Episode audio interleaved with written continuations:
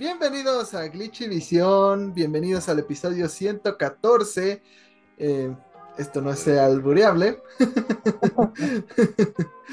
Em, esta semana vamos a estar platicando pues de todo lo que nos dejó el PlayStation Showcase, mucho chismecito de varias compañías y sobre todo pues siempre tendremos tiempo para hablar de Tears of the Kingdom.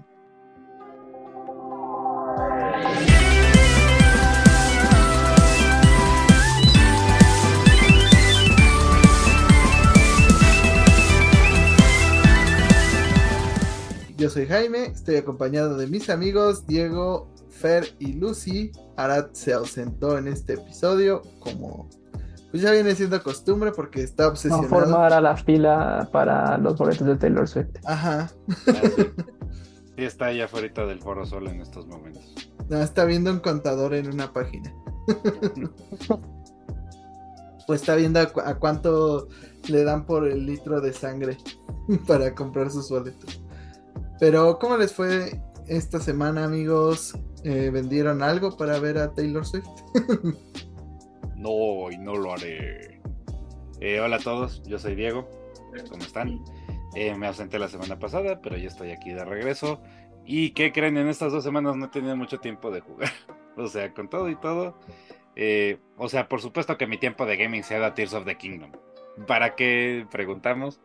Eh, pero no, no logro hacer mucho avance porque, porque pues ahorita sí la, la chamba está, está canija y pues uno tiene que comer, ¿no? Pero eh, ya terminé dos templos, estoy en camino al tercero, ya también hice mi primera investigación a las profundidades.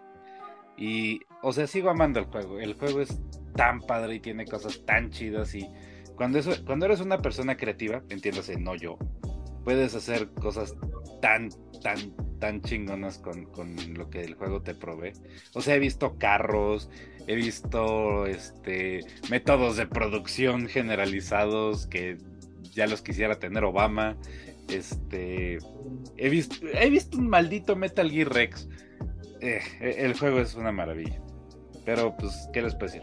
Aparte de eso jugué Destiny un rato porque empezó la temporada de lo profundo, así se llama y pues tiene una temática de, mar profundo. Y la verdad es que la historia está bien chida y yo que soy fanático de, todo lo que tenga que ver con el océano, eh, me encanta lo que estoy viendo. Que le gusta la profunda, Diego. Cállate, la verdad. Lucy, ¿tú qué jugaste esta semana? Hola a todos, ¿cómo han estado esta semana? Y aquí Lucy, ya de regreso. Estuve unos problemas con la luz la otra vez. Pero ya. Eh, pues mira, no he tenido demasiado tiempo para jugar, pero lo he distribuido en varias cosas. Eh, principalmente pues, mis obsesiones, RuneScape, ya saben, y Guilty Gear. Eh, Guilty Gear ya salió un nuevo personaje, Ahsoka hashtag R. Este, y entendimos por qué se llama hashtag R. Porque no es el real, estás peleando con un clon, ¿no? Entonces, pues como, ah, sí, clon número 343, ¿no? no si alguien me ve, aparte, algo que yo descubrí es que ese símbolo que también este, ese símbolo de gato es para indicar un sostenido en música y en, y en alemán se llama Kreuz. Entonces el cabrón sigue siendo Azúcar R. Kreuz. Kreuz, lol. Este. Azúcar R. Kreuz. Pero sí, es justamente un clon y solo puedo decir que necesitas un doctorado en física cuántica con, especialización en, en, metafísica y un pacto con Cthulhu para entender qué demonios estás haciendo. no, gracias, yo me quedo con mi Hub Chaos, balas y concentración, todo lo que necesito, a veces tensión, pero bueno. Eh, fuera de eso estuve jugando RuneScape, eh, aprendí a hacer la nueva raid de RuneScape, nueva entre comillas, porque llevo un par de meses, que se llama de Tumbas de Amascot.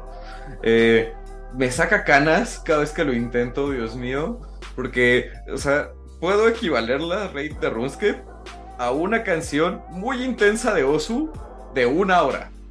Entonces, es una batalla de, endurance, de, aguante, tanto físico como mental.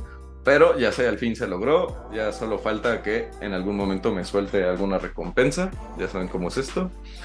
Y por último jugué la nueva temporada de League of Legends con los nuevos objetos que trae. Em, muchos cambios. Eh, regresaron objetos que mucha gente extrañaba. Regresó el Static Ship, que, yo extrañaba mucho.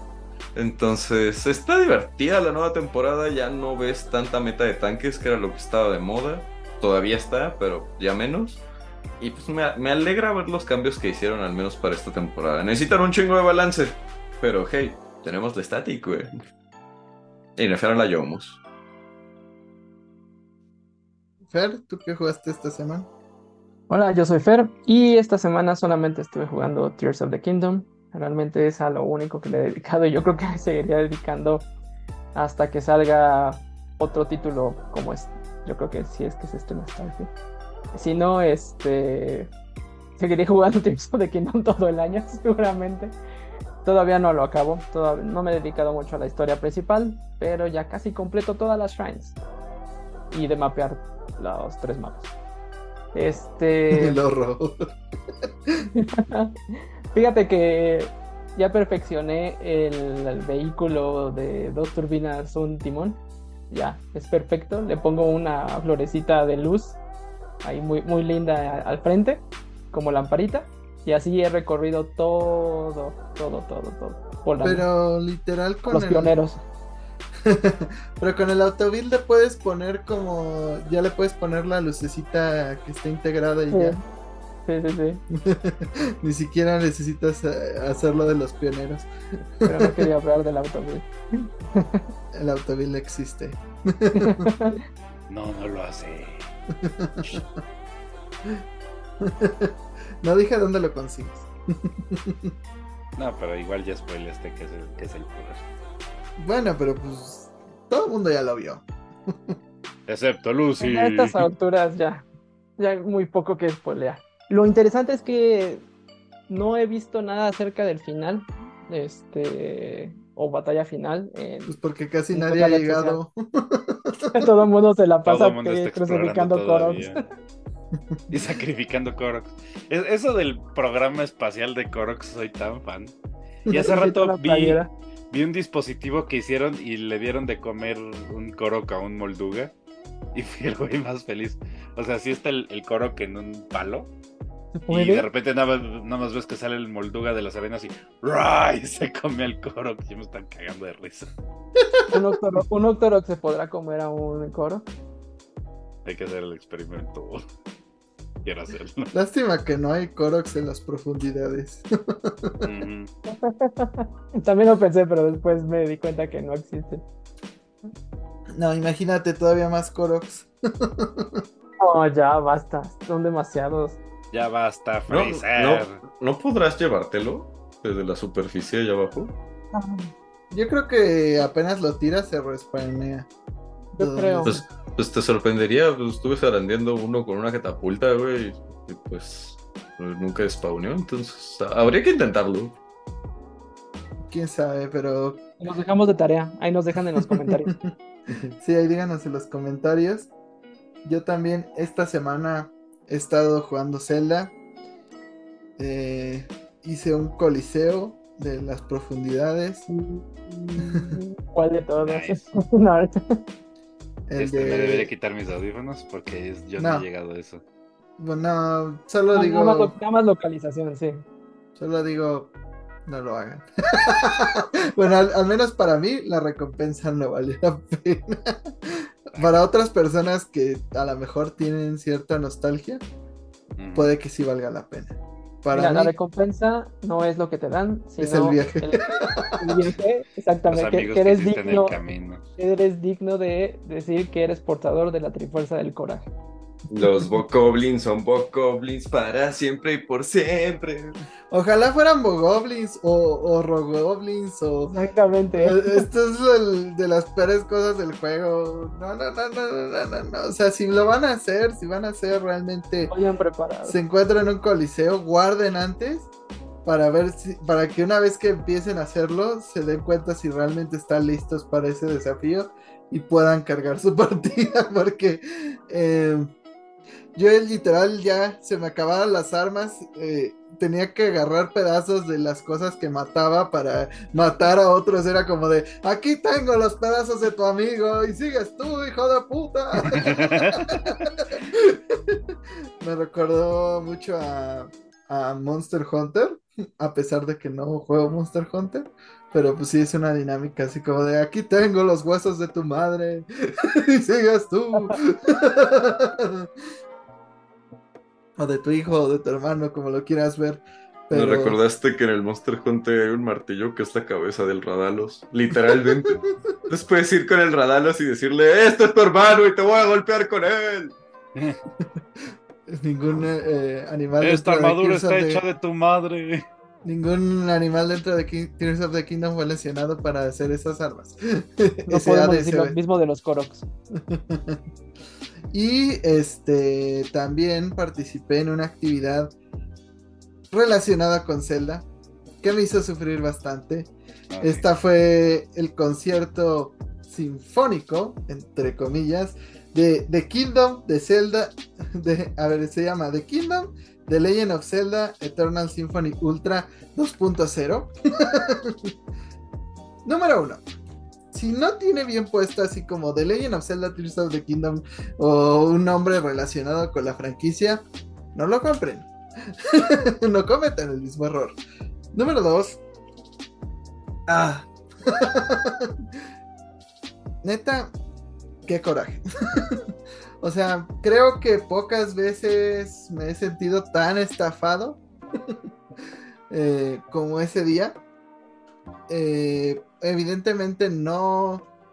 Las personas que hicieron la organización de ese evento no estaban preparadas para tener un concierto de Zelda mucho menos para tener un concierto común y corriente. O sea, no, no estaban listas para nada. Eh, creo que fue, ¿cómo se llama este teatro donde, eh, donde fuimos, Fer? No recuerdo el nombre, pero es el Centenario de Coyoacán. Exacto. Eh, si ven otro concierto de Zelda ahí, no vayan, porque la verdad no voy a hablar de los músicos. Yo sé que ellos se esfuerzan, que hicieron lo mejor que pudieron haber hecho con lo que les dieron. Claramente son jóvenes también. Ajá, eran, la mayoría eran chavos que recién salidos de, pues unas de las mejores escuelas de música en México, pero, pero pues claramente les hacían falta otro tipo de preparación, instrumentos, o sea, ni siquiera estaba calibrado todo, o sea, los, Arreglos musicales. los arreglos musicales.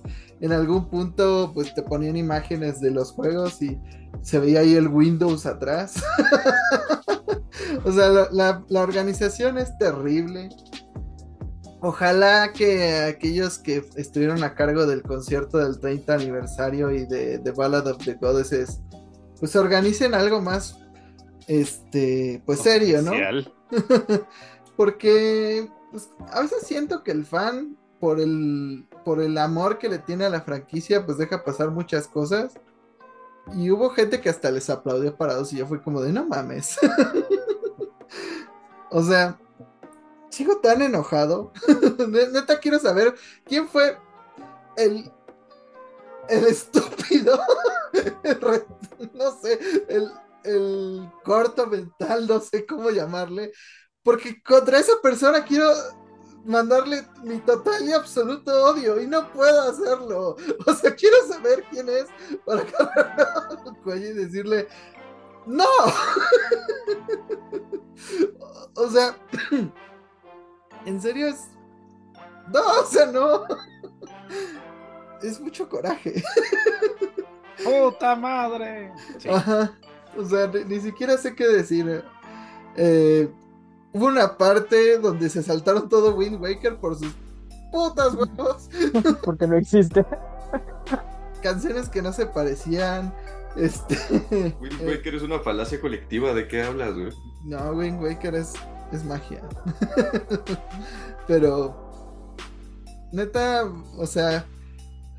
Este, si van a agarrar sobre todo franquicias de la importancia de Zelda, pues hagan su investigación, échenle ganitas.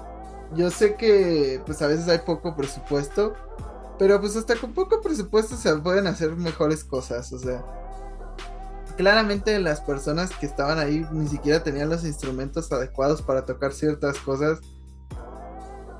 Querían suplantar lo que es el arpa con el piano y no, no les salió. O Gerudo Market con el trombón. Que diga Gerudo Valley con el trombón. Ajá. O Gerudo Valic lo quisieron hacer con una batería. Pero con una batería tipo de. Estaba mejor, Lucy. Tu interpretación está mejor. Ajá. Ah, gracias. O sea, eso literal o lo haces con guitarras o lo haces con algo, pero o con un banco estilo, no sé, más vasco o algo así. pero aquí agarraron una batería y dijo, yo literal hubo una parte que quería agarrar las, bat- las batacas y ¡Chu! ¡Chu! ¡Chu! Sí, no, to- todo el concierto fue un ejercicio de no por tener un percusionista en el escenario debe estar presente en todas las canciones. Literal a veces nada más se agarraba su puto triangulito, no, no, no sé qué traía, que era así penetrante y le decía y todos ¡ah! Era un Glockenspiel, creo. Bueno, tomen la palabra de Diego que la... yo no sé de- tanto de música, pero hasta yo sé que eso estaba muy mal. Literal era como nuestro cerebro. Yo creo que perdí algo de sensibilidad auditiva ese día. Mm. Pero bueno, ya. Eh, yo creo que realmente hubiera, se hubiera salvado un poquito porque si lo consideramos al presupuesto, y no es por justificar, porque es malísimo, no compren, no vuelvan a ir porque aparte quieren hacer otro, no lo hagan, no caigan en eso, no caigan si es de boletia. Este, es que, ok, te podría haber pasado que los eh, músicos fueran jóvenes porque reduce el costo, hace que la gente pueda ir a un evento más accesible. Igual también el lugar a lo mejor no tiene la mejor acústica, pero hace accesible todo eso, ¿no? Para la gente que no tiene el presupuesto. El problema es las libertades que se tomaron para hacer sus arreglos. Ese es el problema. Porque ellos interpretaron la música como ellos y eh, termina siendo algo totalmente distinto. Y eso es, yo creo que lo que más afectó a la experiencia. Eh, creo que lo que Per quiso decir es, esos no eran arreglos musicales, eso era tener secuestrado a distintas notas en un acto terrorista. O sea, literal ubican la rola del cabellito de of the Wild que nada más es el tirirín, tin, tirirín, y repetirlo y todo. Esta tipa no, no sé qué hacía, pero no, no se parecía en nada.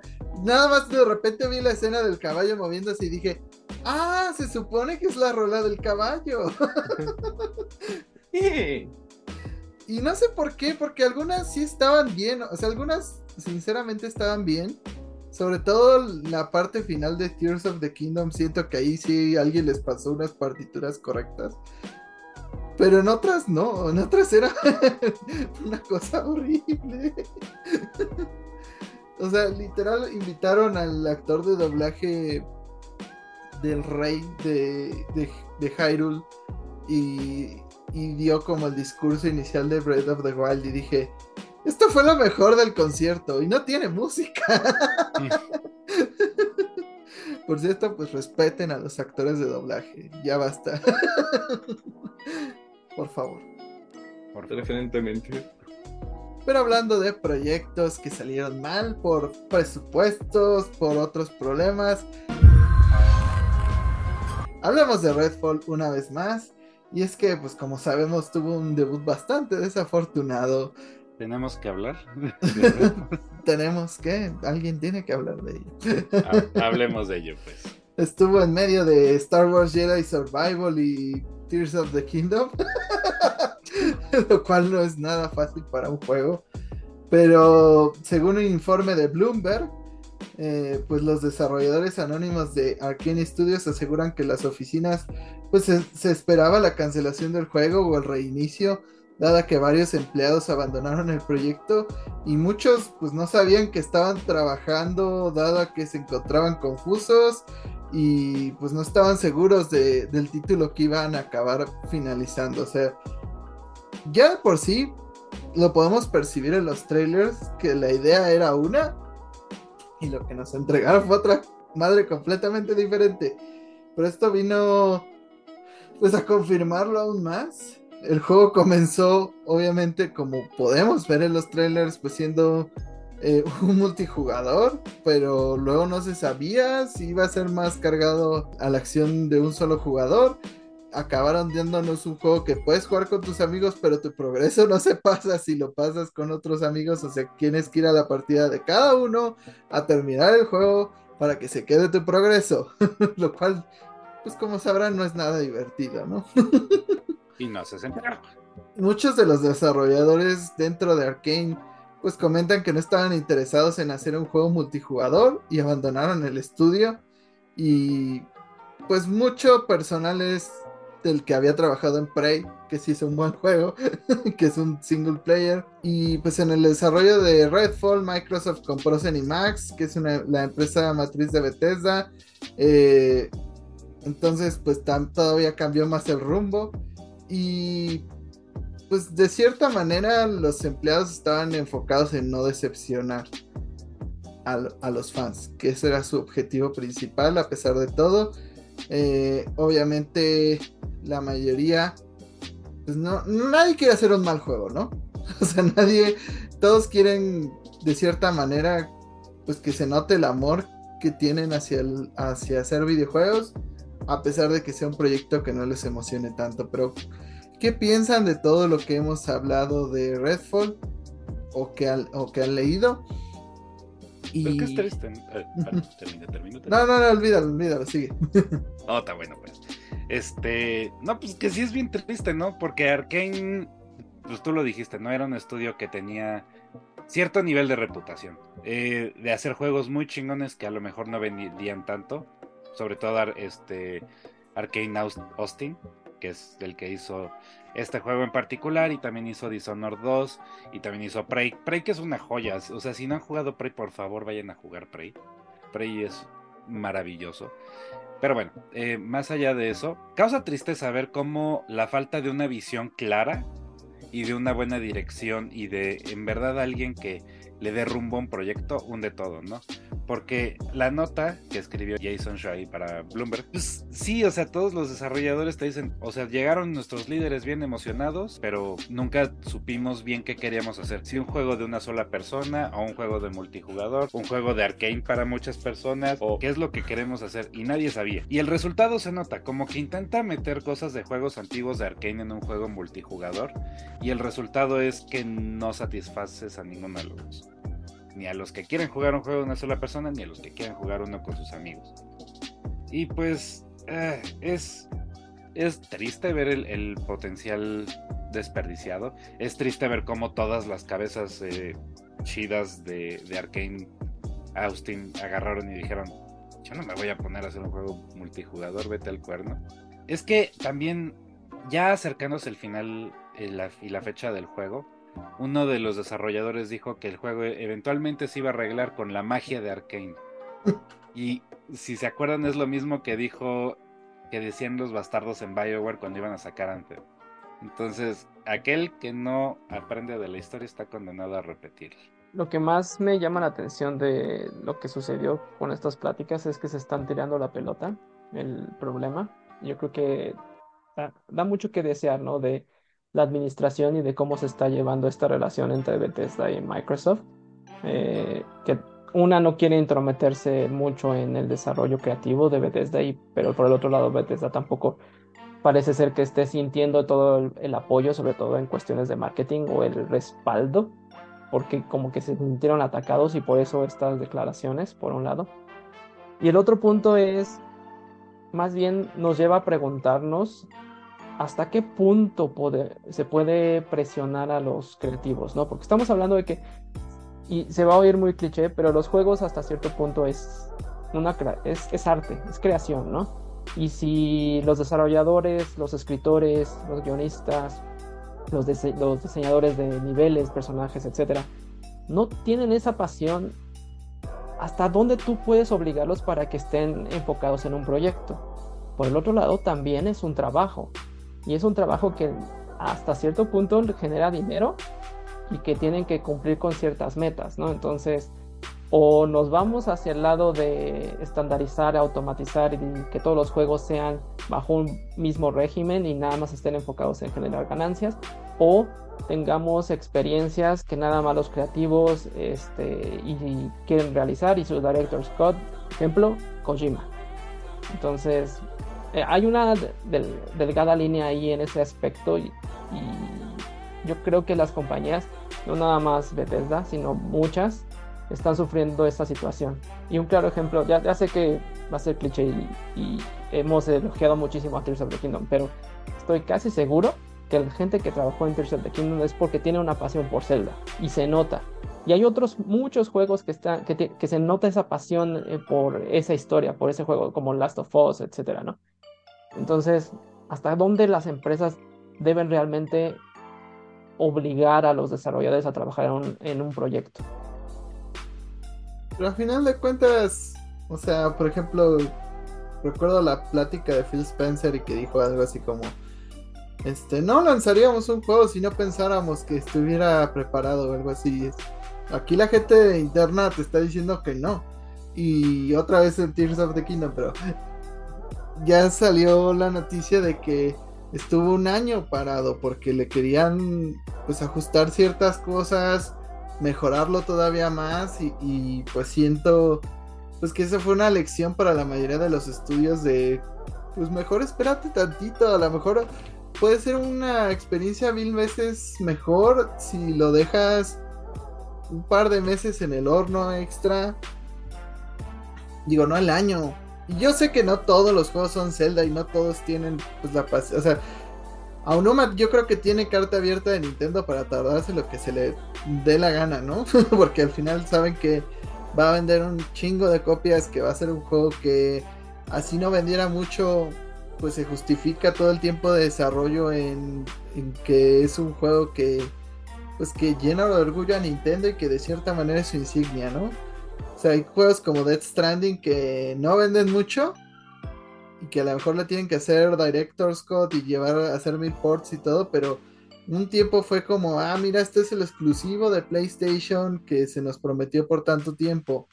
Entonces no importan tanto las ventas, pero yo creo que en el caso de pues Xbox y Bethesda, pues también tienes que hacer cierta pausa y decir, pues si esto es el representativo de Xbox para este año, pues a lo mejor hacer una pausa y, decidir, pues no sacarlo si no está listo o si no sabes como a la dirección a la que va. Pues, todavía tienes Starfield, todavía tienes otras cosas que salen este año y no necesariamente la gente se está matando por jugar Redfall, sobre todo si es la primera iteración de este juego, la primera entrega créeme que nadie se está muriendo de ganas por, una nueva IP este que no conocemos demasiado, ¿no? Entonces creo que pues si, si le hubieran dado más amor, pues la gente hubiera dicho, ah, qué chingón, voy a esperar Redfall 2. Y ahora pues de eso se murió. Y, y, pues pasó lo mismo con Toys for Bob, cuando les pusieron así de, no vamos a hacer Spyro, no vamos a hacer Crash, los vamos a poner a ayudar con Warzone y luego vamos a hacer un multiplayer de Crash Bandicoot. Pues la gente se dijo a la chingada, yo me voy aquí, porque al final de cuentas nadie está donde no está a gusto, o sea, en cualquier trabajo, digo, al menos que seas boomer y digas, me pongo la camiseta. este, ¿los ibas a decir algo? Sí, bueno. Digo, o sea, como dices, eh, como dice Jaime, pues es, es una moraleja, digo, no no todos son Zelda, como dice, no todos tienen el renombre de la empresa o de la marca como para decir, ¿sabes qué? Me puedo chingar un año más de desarrollo, ¿no? Porque muchas veces el problema es que las compañías de videojuegos, pues ya no está, ya no, ya no son los que hacen los videojuegos los que están a cargo, son ejecutivos que buscan dinero, son una firma de inversores que está preguntándose qué estás haciendo con su dinero, ¿no? ¿Por qué no has rendido cuentas? ¿Por qué no has sacado nada? ¿Por qué no me estás generando dinero? ¿Quieres que me lleve mi dinero a otra parte? no, no eh, ¿quieres, que, ¿Quieres que me lleve mi dinero a otra parte? Porque seguro hay otra empresa que sí me genera dinero más en chinga, ¿no? Eso es lo que ven los inversores. Y es el problema con la industria de videojuegos hoy en día, ¿no? Buscan resultados sin pensar en las, las causas que están generando, ¿no? Pero sí es importante que pasemos de una cultura de croncheo donde estamos forzando que los juegos salgan en periodos específicos de tiempo solo para cubrir una demanda ficticia generada por las empresas a darles un tiempo correcto de desarrollo, ¿no? O sea, no, como dice Jaime, no tiene que ser un año completo, pero date el tiempo de pulir bien tu juego y no sacar una mamada al mercado, ¿no? Y perdón por el léxico, ¿no? Un pip al mercado, ¿no? Un al mercado. Un Arad al mercado. Dios mío. Este, ¿qué, ¿En qué estamos? no, pues ve- veamos, el- hasta Jedi Survivor es un gran juego, pero salió roto como la chingada y, y un par de meses hubieran causado que a lo mejor hasta calificara más alto todavía. Mm. Como dicen por ahí, antes los videojuegos traían un, un ¿cómo se dice? Ah, sí, un manual de instrucciones. Hoy en día traen una carta de despedida. Exacto. ¿Qué digas de despedida? Justamente de disculpa. de Perdón, disculpa. Tengo sueño. Habíamos visto esa, esa nota, ¿no? En lo que mandaste, Jaime, de cuántos juegos han pedido disculpas este año. También está el caso de Gollum, que fue pésimo juego, o sea, está horrible. Bueno, ese juego no tenía, no tenía que existir. O sea, como dice Lucy, hay veces que los empresarios dicen, tengo esta franquicia y me tiene que generar dinero de alguna manera. y, como lo dije medio tosiendo, pues CD Projekt Red pasó de ser esta compañía que le ponía un chingo de contenido a sus juegos, amor y dedicación con The Witcher, a hacer la mierda que hicieron de Cyberpunk. que muchos dirán, no, está muy chingón ahora. Pues sí, pero ¿cuánto se tardó? o sea, pues mientras todos los que lo compramos en preventa, pues nos chingamos. bueno, yo lo devolví, pero esa es otra historia. Hay Pero algunos que sí, hay algunos que no. Hola Diego, ¿cómo estás? Pero Diego lo va a jugar en su versión de Play 5 algún día. Sí, ya. Las, las ventajas de, de haber sido pobre. Pero, eh, hablando de estos directivos malvados, en nuestra gustada sección, chinga tu madre, Bobby Cottage. Si quieren, pues aquí pongan el pip. Este. Diego, ¿ahora qué pasó con este cuate? oh, vaya, tenemos uno bueno esta semana. Papá volvió y está enojado, perras. Bueno, el punto es que esta semana eh, hubo salió una entrevista por parte de Variety, salió en su página web, y es la primera entrevista extensa que tiene Bobby Kotick desde el 2012. Eh, en esta entrevista se habla con él del futuro que prevé para Activision Blizzard, eh, siendo parte de Microsoft, de cómo pues ha estado peleando para, para terminar este pues, la fusión, ¿no? La, la venta. Se habla de eh, los casos de acoso sexual que hubo dentro de Activision Blizzard. Se habla de de este el ambiente tóxico de trabajo. Se habla de mm, pues de las demandas que tiene encima, de del este, ¿cómo se les dice? El sindicato que, quieren hacer los trabajadores de Activision Blizzard. Y el cabrón negó todo, todo, o sea, el bastardo negó que tenían miles y miles de problemas de acoso sexual. El cabrón salió y dijo, no, no, no, o sea, nosotros nos investigamos solitos y descubrimos que no hemos hecho nada malo. Y todo eso es eh, bronca de la prensa y es gente que nos está queriendo hacer lucir mal, de gente de afuera. Y Una persona murió. Una una persona, murió. por tu estupidez. Y aparte tú eras uno de los involucrados, hijo de tu pinche madre. No intentes negarlo. Y eso de que, no, no, no, mi madre era una maestra. Yo siempre he estado a favor de los sindicatos. Claro que no, bastardo. Contrataste una maldita firma que está famosamente conocida por deshacer sindicatos. Y, o sea, toda la pinche nota es una pantalla de humo para hacer lucir a Bobby Cottage lo más chido posible, ¿no? Y hay este, gente que está diciendo, no, sí, y el cuate siempre tiene una actitud de sí se puede, y es un líder carismático. y- ¡Chinga tu madre, Bobby Kotick! ¿No crees que no estás engañando absolutamente a nadie, cabrón? Toda esta pinche nota sé que tú la pagaste para hacerte lucir bien. Porque ahorita tu maldita reputación está en el piso. Y dices, y la nota hasta dice así como de eh, que Kotick se ha convertido en un villano conveniente, ¿no? Porque eh, pues buscas culpables de la razón de, de por qué Activision está así. Pues la culpa es de Bobby Kotick, o sea, el cabrón es el líder de la compañía. Él se enteró de todas las chingaderas que estaban pasando y él las ocultó todas. Y en esta entrevista en particular se dedica a negar todo.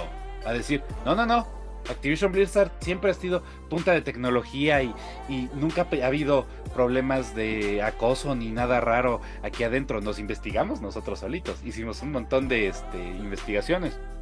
Y aparte, si en verdad todo lo que dicen fuera cierto, ningún, ninguna mesa de directores estaría dispuesta a mantenerme como CEO. Claro que sí, cabrón, porque les estás haciendo un chingo de lana.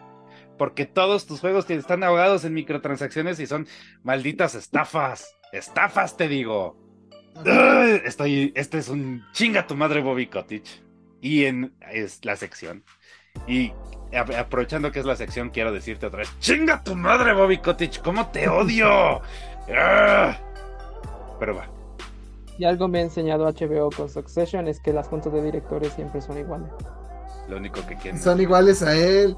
Y aparte de todo, pues esto es súper ensayado porque claramente entre que si compran o no compran Activision, pues va a estar de directivo otro tiempito, entonces tiene que lavarse la cara de alguna manera. Mientras no se aclare esta venta, tienen que mostrar cierta solidez en su liderazgo, principalmente pues en la figura de Bobby Kotick, pues hacerlo ver menos malvado, no sé, menos hijo de la de lo que es. Yo creo que esta es una solución que encontró él, porque a final de cuentas no todos están tan bien informados de lo que pasa en una compañía en el día con día. Y quiero pensar que tal vez en eso está pensando pues para intentar esta estrategia, pero sinceramente pero nadie se la compró. Por lo menos todos los comentarios, tanto en la nota como en Twitter, le están diciendo a Variety, no mames, ten un poquito de dignidad. No, de pronto es cuánto le habrán pagado. Bastante. bueno, eh, eh, y es raro porque Variety pues no es como un, medio muy especializado en videojuegos, entonces es como de... Mm. Hmm. No sé, Le llegaron al precio. Tal vez también Bobby Kotick quiera lavar su imagen para migrar a otra compañía. A lo mejor.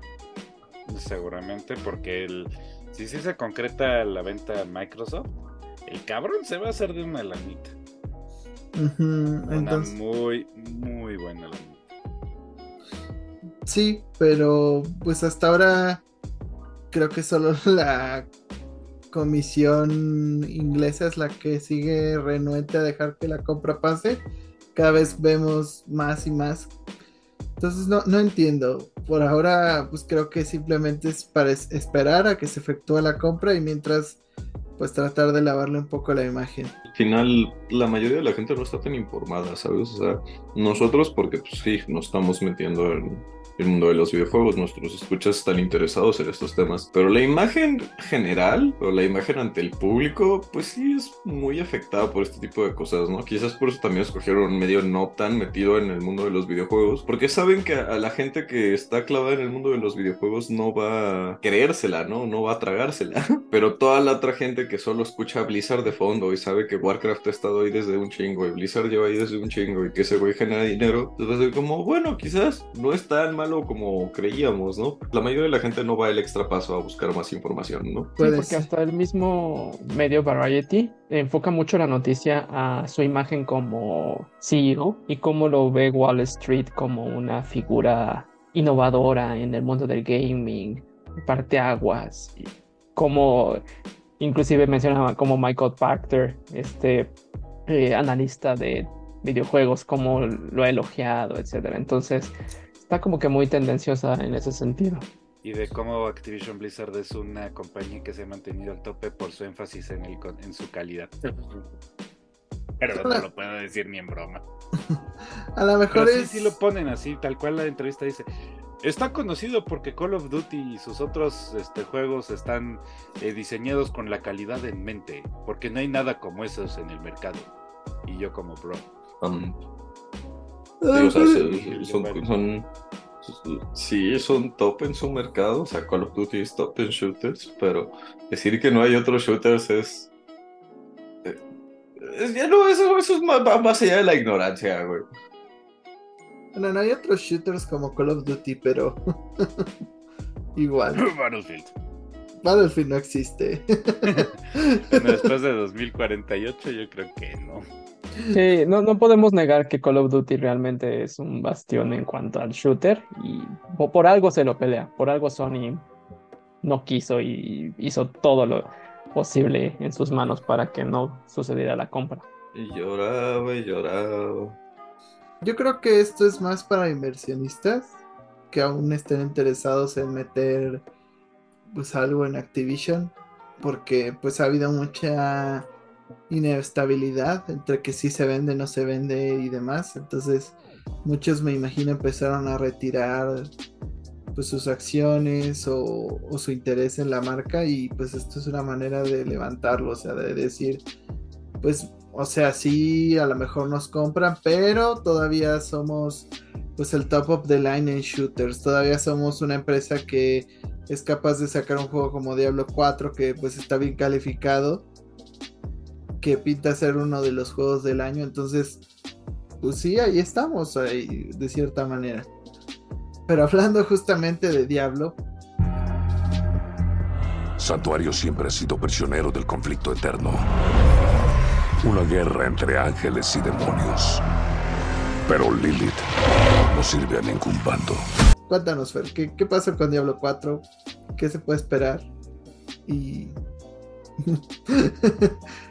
Ah, ah, ¿Tú sí lo esperas o, o- o cómo ves esto? No, yo no lo espero, o sea, tampoco le tengo mala fe, eh, simplemente no es mi tipo de juego. Ajá. Pero antes de la salida del juego, que es- estamos a unos cuantos días, si no me equivoco, como unos cinco días, cuatro días, de la salida a partir de la fecha de grabación de este podcast es que ya salió una versión previa para streamers, influencers y reseñadores de media, ¿no? No, y hubieron betas. esto- y vieron, sí, también betas para betas. algunos jugadores. Y esto ha ocasionado que alrededor de los primeros mil jugadores alcanzaran el límite de nivel 100, que es el máximo nivel que se puede obtener en este momento en el juego. Y eso cre- causó un poquito de controversia entre los fans, mencionando de que eso ya causaría como una desventaja para ellos que estarían entrando a, a jugar. Eh, la compañía salió a decir que al momento de que el juego se estrene, estos profiles van a tener un reset y que van a tener que empezar desde cero. Sin embargo, la comunidad también se siguió quejando de que obviamente ya conocen cómo son los jefes, ya conocen dónde están los secretos, ya conocen cuáles son las estrategias y eso les da una pequeña ventaja en cuanto a personaje y progreso. Yo siento que sí les da un poquito de ventaja si hablamos en cuanto a betas, a la gente que está entrando en, este, en esta beta, pero realmente son muchos, no sé, en ese aspecto. Y en otra nota es que también eh, los jugadores de PlayStation que lo compraron digital no, no están pudiendo acceder al juego ya que hay un error de licencia inválido, eh, lo que ocasiona que no puedan entrar al juego, no puedan usarlo. Y bueno, no sé, eh, Lucy, Perdón, es que por un segundo, no sé si estás hablando de, de, la noticia o describiendo el primer capítulo de Sword Art Online, güey. Porque fue exactamente lo mismo, güey. Como, no, ellos tuvieron la beta, entonces ya saben cómo hacer las cosas y no mames, no sacan la guía y no ayudan. Eso es trampa. Como, pues mira, sí, está mal, sí es una ventaja injusta, por así decirlo. Siendo realistas, ¿quién hoy en día que quiere ser súper efectivo en los juegos no checa una guía, no? ¿No te vas a la wiki, a la guía, a checar las guías de máxima eficiencia? Sí.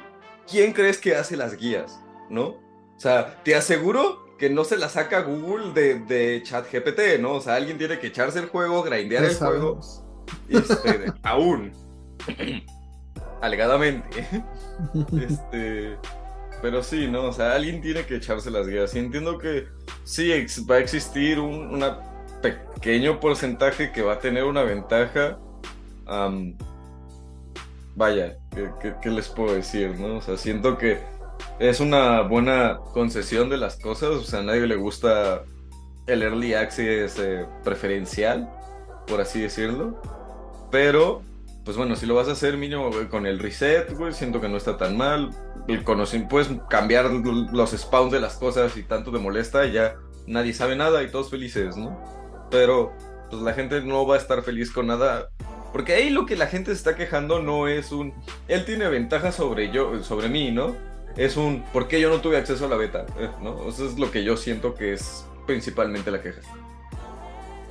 Pero además, muchos de los accesos a la beta pues, simplemente es de que estuvieras interesado y atento para inscribirte. Entonces, como de, güey, pues si realmente te importa tanto, te hubieras inscrito antes y hubiera estado ahí al pendiente para que te dieran acceso a la beta. Y si a lo mejor no te lo dieron, ¿realmente sabes qué hacen las personas que reseñan videojuegos? No tienen tiempo para ponerse a formar un personaje en, Diablo ni a ponerse en el competitivo. Tienen otros 20 juegos que reseñar y les vale madre Diablo y su comunidad. Entonces baja un chingo tu pedo. O sea, sí, hay streamers que se dedican exclusivamente a Diablo y seguramente les dieron el acceso antes pero es un 1% de la cantidad de jugadores, o sea, no mames. o sea, todos se resumen, no mames. Y, número dos, ¿quién juega Diablo en PlayStation y Xbox? o sea, ¿hay alguien fuera de PC que juegue Diablo? Me sorprende que haya pues una fuerte comunidad en consolas de Diablo. Creo que no la hay. Creo que este es el primer Diablo que sale en, en, consola. Corrijo, al menos Diablo 3 sí estuvo, lo sé porque mi hermana se pasó Diablo 3 en PlayStation. ¿Y está en Switch? Estoy, orgulloso de eso. Eres una chingona, hermana, aunque no escuches este podcast. entonces no eres tan chingona. No eres tan chingona entonces. Hey, hey, hey, cuidadito ustedes dos. Dije eh. que no es tan chingona. Es chingona, pero no tanto. Pero sí existe, de hecho, una comunidad, pues, no, diría que grande, pero no pequeña, de usuarios de consola que juegan Diablo. Y pues no sé, es, ¿cómo dices? No sé, es raro de imaginar porque además yo que jugué, al menos, no, pero yo al menos que experimenté Diablo 3 tanto en consola como en compu, te puedo decir que son dos juegos muy distintos, ¿no? O sea, realmente, superficialmente sí son Diablo, muchas mecánicas cambian de consola a compu, pero pues, es un juego entretenido al final del día. O sea, se te van las horas matando monstruitos y viendo cómo tu personaje sube de nivel y se hace más OP, ¿no? Y cada vez te mandan a pelear con cosas más monstruosas, ¿no? Entonces, es un loop divertido y mucha gente en consola, pues también quiere ser parte de esto, ¿no? Es como Apex Legends en Nintendo Switch. Bueno, eso es un grito por ayuda, güey. yo, igual siento que eso es un grito por ayuda, o sea. es como de deliberadamente quiero la peor versión del juego. como las personas que estaban así de no me importa que The Witcher se vea de la verga, con tal de jugarlo en portátil. Y existe el Steam Deck. Chingados. Pero bueno disfruten este Diablo 4, ya sea en consola, en, Nintendo Switch. No, no, no, va a llegar a Nintendo Switch, pero donde sea que lo quieran jugar. ¿Habrá versión de móviles? No, ¿verdad? ¿De Diablo 4? Ajá. Por lo pronto, no. no. para eso sacaron Inmortalidad. No, no hablamos del casino virtual. Recuerden, no, no hablamos del casino, no, no. Ah, igual Diablo 4 en algún punto va a ser un casino. Hasta cuando lo sea, nos quejamos y luego dejamos de hablar de él. Solamente estamos así como se acaba el tiempo, esponja, para disfrutarlo. luego ya no vas a poder disfrutarlo. Pero... ¿Qué? Pero lo que sí puedes disfrutar en todo momento es Marvel's Spider-Man.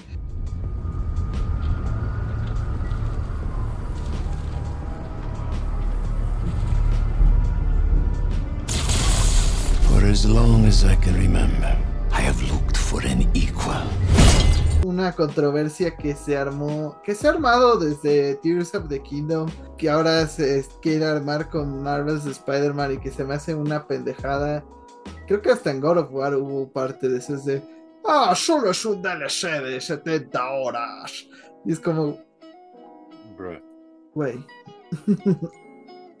no.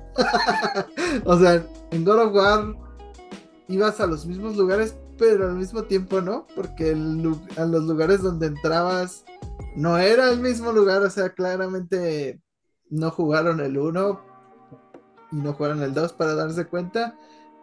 Este, Tears of the Kingdom, güey. hay dos capas diferentes que no están en Breath of the Wild y no hay posibilidad. Y hay un chingo de mecánicas que no hay en Breath of the Wild, entonces no. Y en Marvel's Spider-Man, pues sus directores creativos han confirmado que el mapa será el doble de grande al incluir Queens y el Bronx. O sea, por si Nueva York se te hacía pequeño, eh, pues ahora vas a todavía tener más espacio. Y yo creo que no es una cuestión de espacio, es cuestión de que qué vas a estar haciendo en estos juegos qué tan diferente va a ser el mapa, qué tan cambiado va a estar las cosas que vas a estar haciendo. Y sobre todo en un juego como en Marvel's Spider-Man, o sea, sí, la exploración está chido, recorrer la ciudad columpiándote y todo. Pero no es tanto como el descubrimiento, sino es más la cinemática, seguir la historia que está muy chingona, enfrentar villanos, perseguir coches de ladrones. O sea, no, no, no se trata de de encontrar un colo o encontrar un shrine o encontrar este algo muy cabrón, ¿no? Que, el mapa, que el tamaño del mapa realmente influya. O sea, si va a incluir a Queens y al Bronx, van a ser más edificios.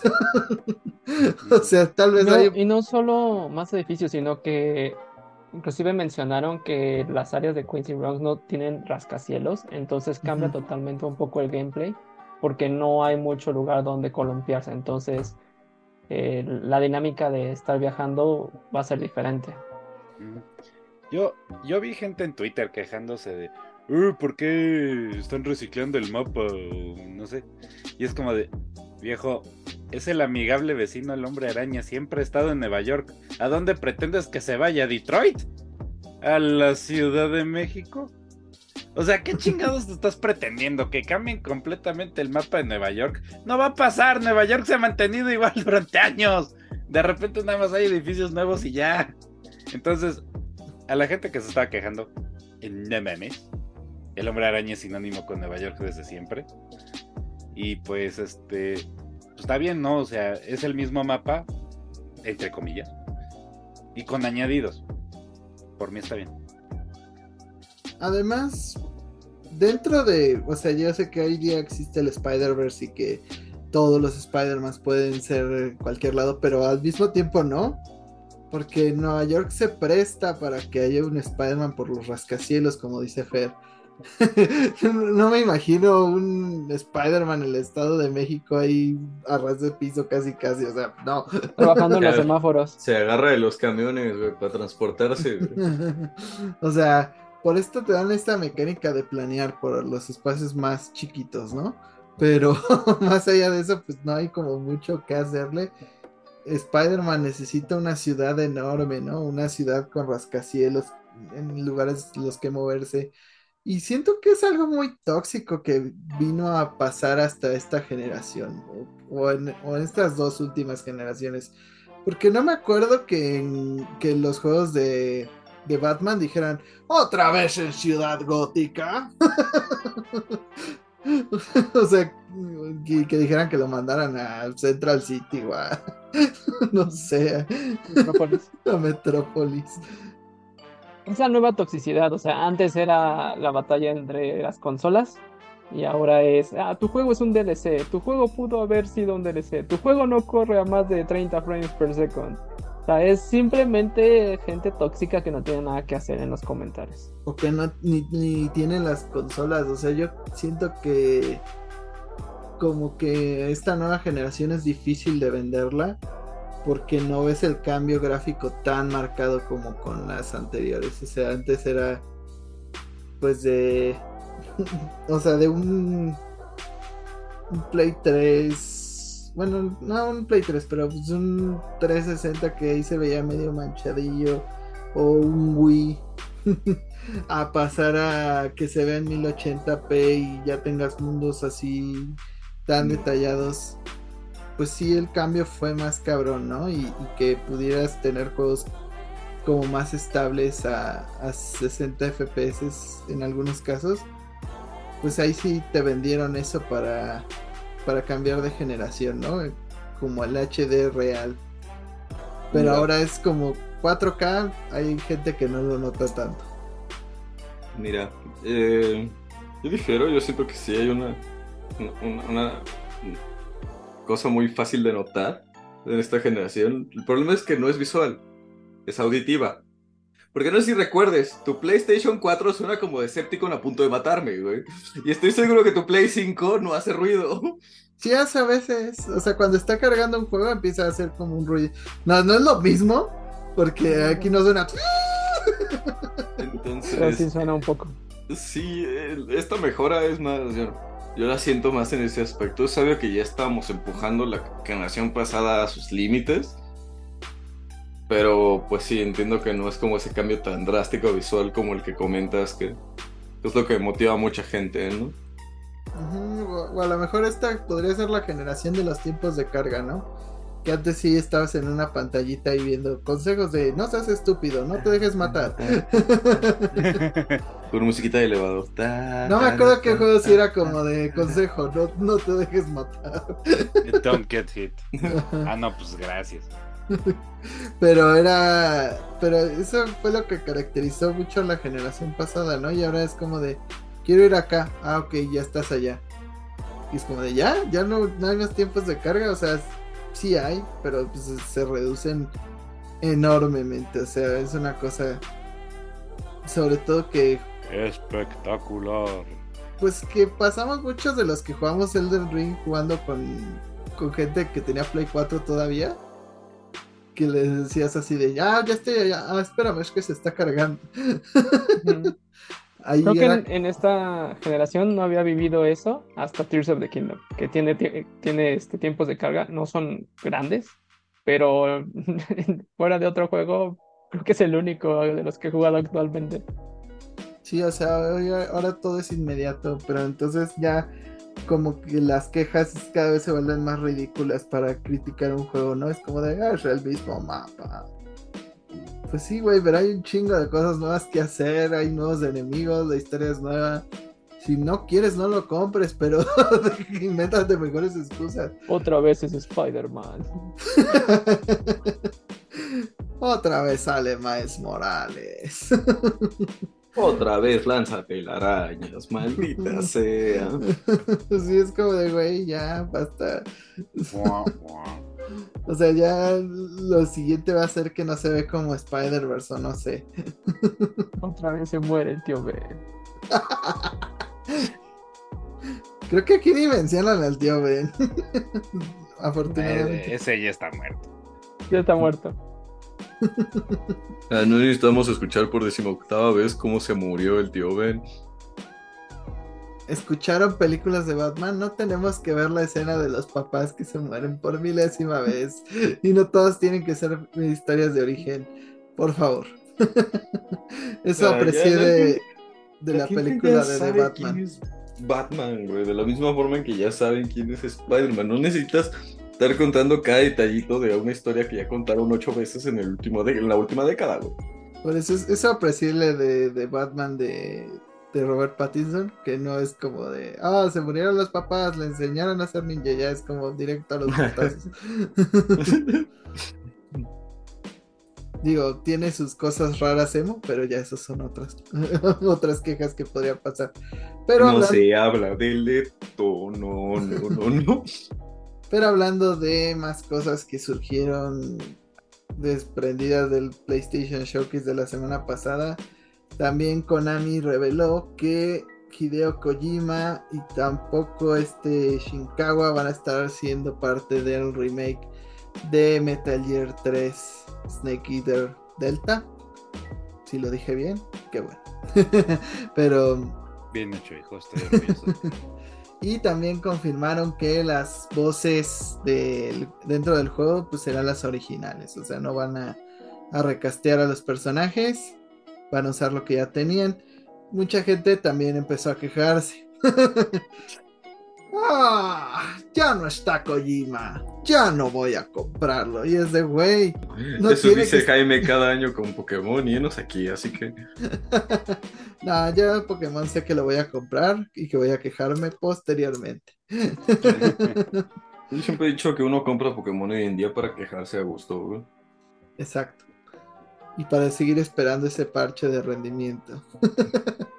Pero volviendo a Metal Gear, empezaron así de, no, ya no tiene, está Kojima, ya no tiene sentido. Y es como de, güey, no tiene que estar porque es un remake. ¿Qué más quieres que le mueva Kojima o que haga Kojima? Para empezar a Kojima le caga los remakes. Si ves las entrevistas que le hicieron cuando salió Twin Snakes, él no estaba nada contento con que fueran a remakear Metal Gear Solid. Digo, luego ya salió un juego que a algunos sí les encanta, algunos lo odiaron. Ya las opiniones están divididas, pero pues no era necesario Kojima para remakear un juego y, y menos ahora que no es parte de Konami. Mira, remakes no hay tanto problema mientras no intenten sacar otro juego de, de Metal Gear porque ya demostraron que no lo saben hacer. ¿Verdad, Metal Gear Survivor? Bueno, no creo que ahí siquiera lo hayan intentado. Eh, Pues algo, y algo algo forzado. That's a Que cash Metal. Gear Survivor existe y es una cosa por desgracia. Eh, mira, la verdad es que todo el mundo sabía que Kojima no iba a ser parte del proyecto. O sea, Konami, eh, Konami es odioso con sus ex trabajadores y siempre se ha conocido porque o los desconoce o de plano les intenta hundir la carrera. En el, en el caso de Kojima no pudieron hundirle la carrera porque Kojima pues, no deja de ser un hombre importante. Pero, o sea, son tan rencorosos ahí adentro que obviamente no lo iban a traer de regreso. Eh, me gustó que vayan a usar las mismas voces. Digo, me dolió saber que no vamos a tener diálogo nuevo. Que David Hater no va a venir y te va a decir, kept you waiting. ugh". No, o sea, eso sí, qué pena, ¿no? Que, no va a haber eh, di- diálogos nuevos. Pero no cambia el hecho de que son actuaciones estelares por parte de todo el elenco. Eh, Metal Gear Solid 3 yo sostengo, a esa la fecha, el mejor Metal Gear jamás creado. Y ve que Revengeance lo adoro. Pero, mm, no sé, es que no veo tanto problema con, con el remake, con que ni esté Kojima y- o que estén reciclando las voces. Porque mientras nos den un producto bueno, y este es, sí es ahí el...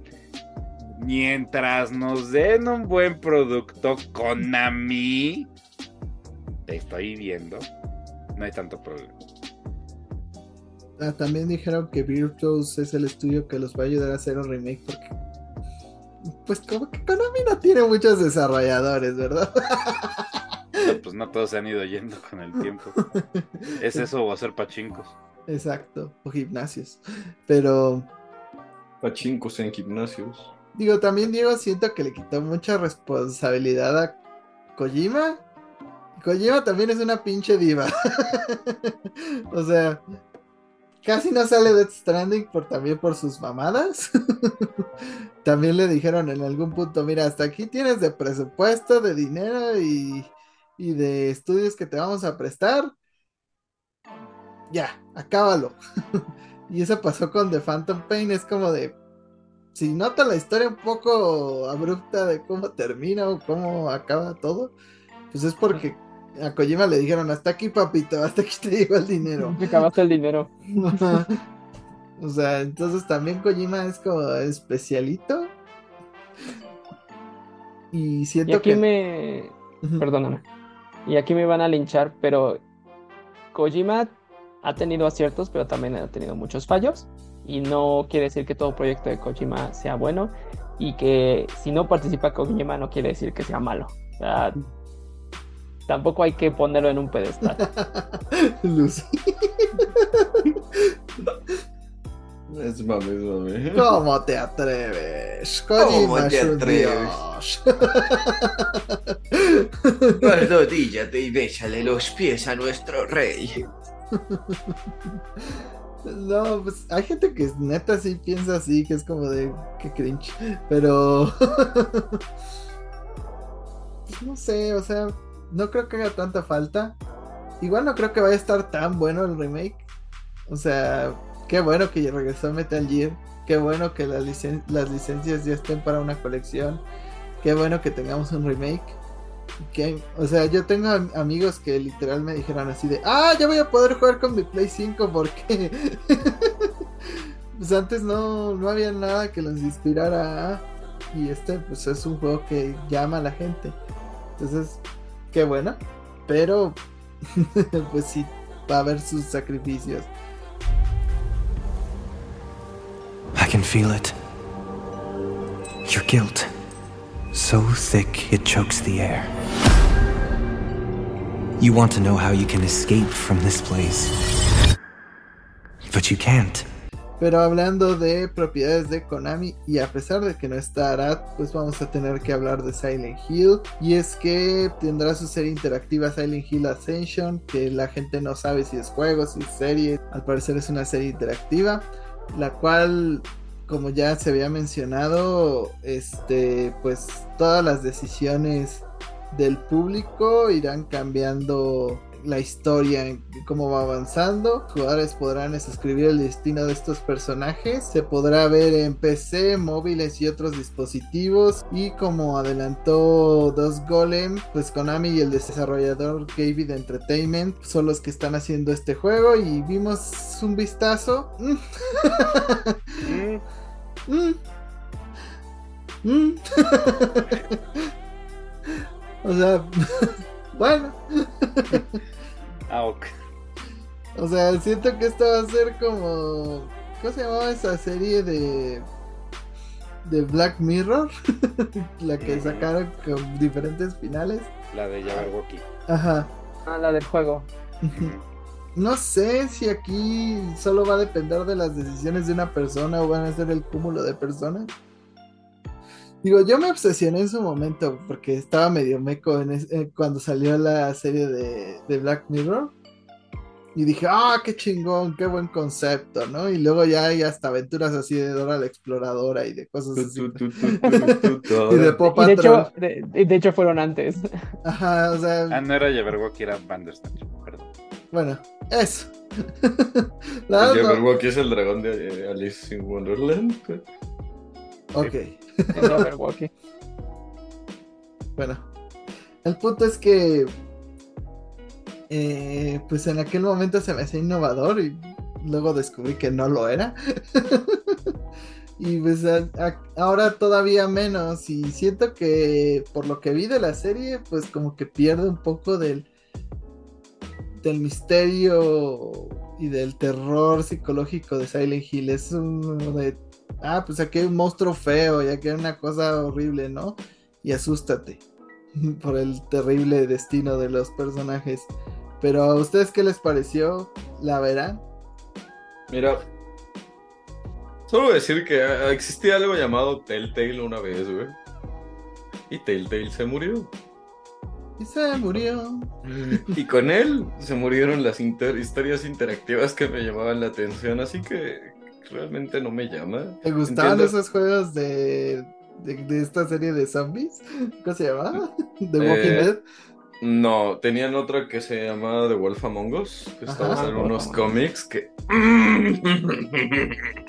está muy buena.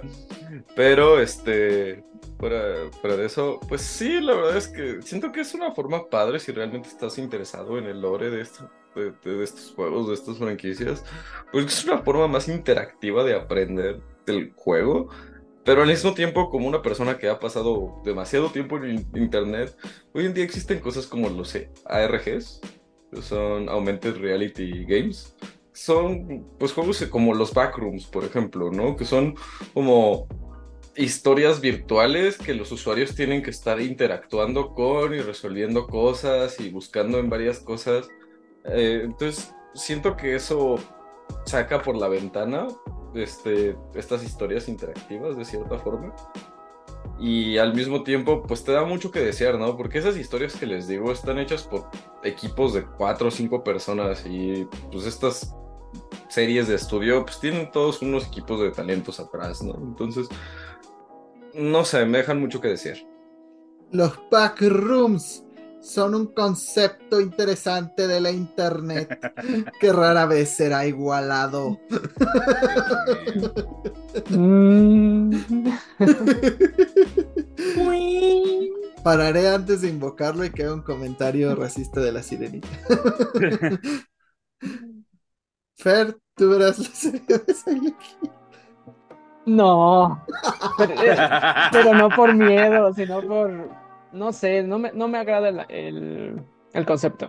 Siento que Silent Hill se queda muy bien en experiencia de juego y no como novela, porque se desvía un poquito acerca de ese terror psicológico, ¿no? O sea, yo no quiero tener que estar pasando y tomando decisiones para llegar a un final y después tener que volver a vivir los traumas y miedos de, de la serie para decidir otro camino. O sea, siento que poco a poco se va a ir perdiendo ese terror, ese miedo que te deja los juegos de Silent Hill. Sí, o sea, todavía en, en novela escrita, pues a lo mejor no, pero pues esto es, parece le temes a la oscuridad o escalofríos. O sea, no. Pasará lo mismo que con el de Digimon, que la gente se quejará y yo no quería una novela gráfica. Pues es que mira, siquiera aquí podemos decir, ahí viene el remake. Digo, cuando la gente se dé cuenta que la serie dinámica está mejor que el remake de... No, no es cierto. Mira, la respuesta es muy sencilla. Em, dime, ¿qué tan muertos de hambre has visto a los fans de Silent Hill? güey? O sea, no sé Sí. tú. Ese es el problema. ¿Cuánto tiempo llevaban sin comer, güey? O sea, ahorita puedes sacar así un trapito, unos pañales marca Silent Hill, güey, y vas a ver que se vende como pan caliente, güey. Ese es el problema, que siento que esté como esté la serie, los fans de Silent Hill van a ser como, oh, no mames. O sea, como... lo- defiéndanla antes de que perdamos la IP por otros 20 años. Va a ser como los juegos de Game Pass, que es como de, hay algunos que están bastante malitos, pero los fans de Xbox es como de, no, es que está buenísimo, pero además solo me costó 200 pesos y es como... Y... O sea, igual te Como alguien que defendió. Redfall. Ajá. Igual te ocupa tu tiempo. Es como de, güey. Hoy día el valor, la cosa más valiosa que tienes es tu tiempo. Y no tienes para desperdiciarlo en un juego mediocre solo porque te salió barato. O en una serie mediocre porque hace un chico que no tienes algo como con Silent Hill. Es como si yo dijera, ah, el juego de Crash. Como no vamos a tener cosas de Crash pronto, pues voy a jugar el multiplayer de Crash. Pues no. si no es como yo lo quiero, no lo voy a ver. Pero sí, lo harás. No lo Para haré. Pokémon, ¿verdad? Mira, aquí Ah, lo que importa Ah, es lo esto. que decimos, no lo que hacemos. Lo importante es esto, que me den criaturas adorables cada año. Realmente no espero un juego remarcable, no espero, solo quiero convivir con criaturas adorables. Pero ya para cerrar, vayan a dejarle a comentarios a Arad del por qué esta idea es pésima. Sus- está en todas las redes como My Life as Arad. Por todas las redes se refiere a ti. no, no es cierto. Este, pero Y con esto concluimos el episodio. Este, ah, ya se acabó, que bueno, no, no es cierto. Este, todavía hay más cosas que hablar porque hubo otra controversia en el internet por el lanzamiento de Street Fighter 6. Fighter 6. Fighting is an art. And this is our canvas. Esta controversia, hay de dos pedazos de controversia. Una fue porque hay diferentes modos de jugar Street Fighter 6. Uno es el tradicional, que es metiendo los inputs, ya saben, eh, media luna y golpe hacia adelante, hace un Hadouken y demás, ¿no? Y el otro es uno mucho más simplificado que pues si bien no te pide hacer los inputs tal cual, todavía tiene cierta dificultad, pero hay uno que literal es aprieta este botón y es un especial.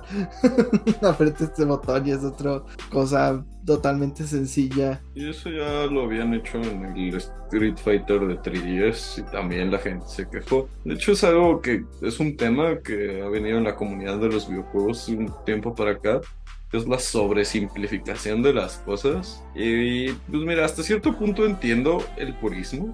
O sea, parte de los juegos de peleas es dominar la ejecución, ser uno con tu stick. Este, aprender cómo luchar contra el drift. bueno, siquiera no sale en Switch este juego. y pues es, yo estoy, al menos en mi opinión, yo estoy de acuerdo con la simplificación de ciertas cosas, por ejemplo, de los inputs especiales. Yo estoy feliz con el hecho de que los hayan universalizado, o sea, pues sí, necesitas tres, cuatro o seis inputs distintos para todos los personajes en total. Pero no necesitabas los 48 inputs distintos con 8 mariposas que tenías que hacer con el stick de, los arcades, ¿no? O sea, eso ya no es necesario, ¿no? Es sobrecomplicar a un personaje solo por el hecho de sobrecomplicarlo. Pero ya quitarle toda la necesidad de ejecución, solo ponerlo en un botón, siento que le quita su encanto al juego, ¿no? Un poquito. Porque es como, pues, ¿para qué me esfuerzo en aprender y mejorar? Si pues, con botoncitos lo hacen todo por mí, ¿no? O sea, mejor casi casi por el bota a jugar en ese caso, ¿no? Mira, lo que pasa en este sentido es que muchos juegos se han esforzado en el sistema de accesibilidad. Hay personas que no tienen las mismas capacidades que nosotros o las mismas posibilidades que pues a lo mejor quieren divertirse, o sea, yo no lo veo. un jugador casual. Ajá, o, simplemente un papá que quiere llegar, echar unos putazos, acordarse de cuando iba a las maquinitas y no estar otra vez de. Pues Con su hijo, que no, que el hijo no se sabe los combos. Ajá. y finalmente, los juegos de pelea son legendariamente complejos. O sea, Street Fighter es como de los más leves. Pero pues, ponte a ver cualquier King of Fighters. O sea, hay un motivo por los cuales los juegos de SNK se les dice que tiene los movimientos pretzel, porque sí es como, y la palanca, ¿no? Entonces, ¿lo podrías decir lo mismo del autocombo que tienen muchísimos juegos, que puedes apretar un botón y sale un combo. Eh, y finalmente, y este es como el, el clavo en el cajón, yo diría es opcional. O sea, si quieres jugar con tus controles normales tradicionales, lo puedes hacer.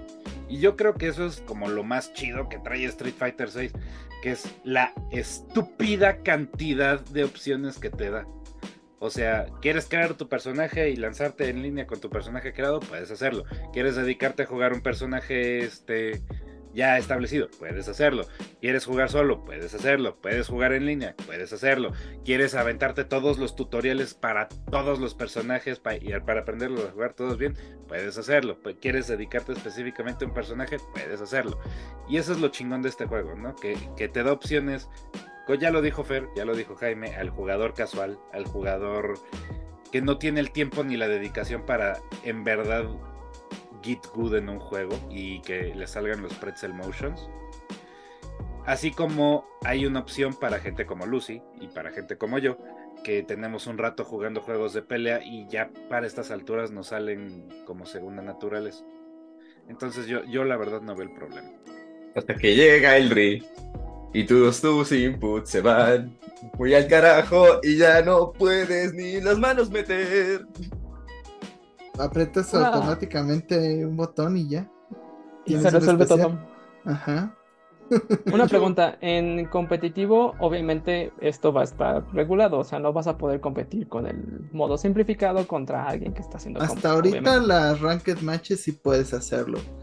pero mi pregunta, online sí se puede entonces. Ajá, pero sí, pero en un torneo auspiciado por la Capcom Cup.